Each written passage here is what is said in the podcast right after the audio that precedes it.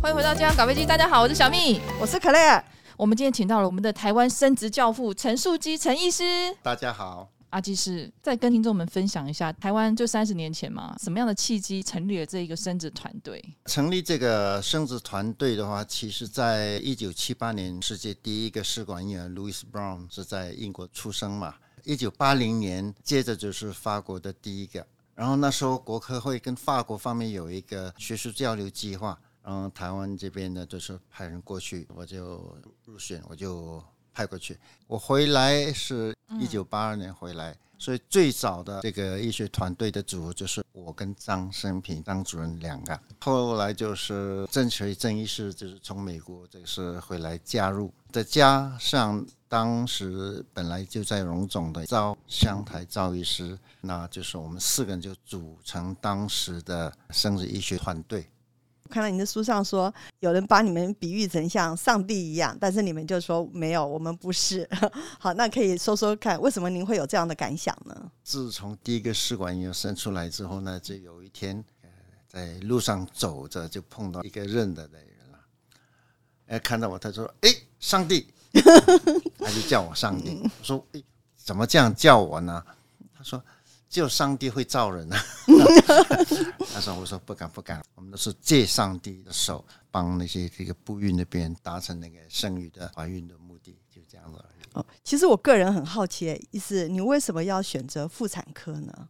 其实我当初毕业的时候呢，我的那时候的选择是做内科。有一年过年轮到值班，那一天从早到晚签了九张死亡证明哦，啊。快过年了耶，那时候就又验证了一句话说，过不了年关。嗯，所以那种要过年本来应该就是大家就是高开高开兴心嗯的，结心果的呢啊签了九张死死亡证明，那种心情啊不太好受了。嗯，所以有的时候你还那么年轻，对吧？对于生死应该更有感触。对，嗯，呃所以后来就，唉我后来就决定就是换了转科啊，嗯就转转到妇产科了，一个从呃接受死亡，然后最后可以接受新生命，那是完全不同的完全心不情转同折。没错。嗯，你的内心非常的柔软，非常的感性。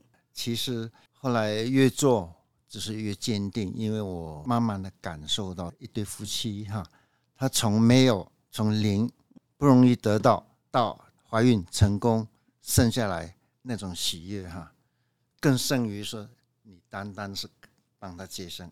对，所以刚刚生殖医学带来的这个对过的程，对了，就是整你个从过零程到有，有的夫妻哈，因为一直没有办法受孕成功，嗯嗯，最后走上分离的。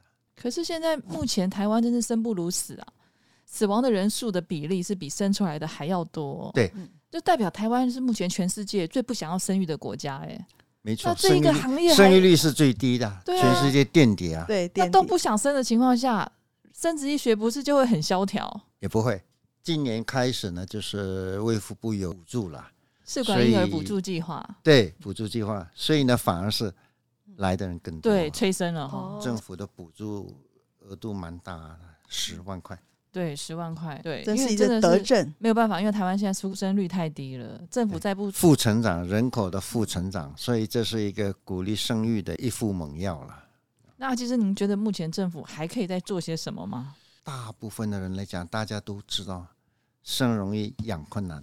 嗯哦，您是说后面的后配续套后面的生出来之后的，对了所，以应哦该这是一也很配重套。要，没哦对错对没错，哦要配套了。嗯现在是生给你有给你补助，但是嗯，后面的呢？对我生出来之后到目前为止才是痛苦的开 始。到目前为止还没有什么真的是有效的一个配套。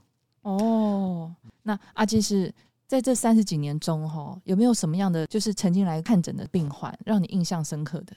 当年因为不孕，然后就是看了怀孕成功，生下来之后，呃，生个女儿，也是隔了三十几年。当年那个妈妈就带着这个女儿来找我，接生好开心啊，帮传他做承给了。他做产检，等于就是看两代。就说当初你妈就是给这位医师接生出来的，对，嗯 像这种看两代的，也是让你印象很深刻的。嗯，嗯，对，阿基斯您再做下去，三代都有了， 还是现在已经有了吗？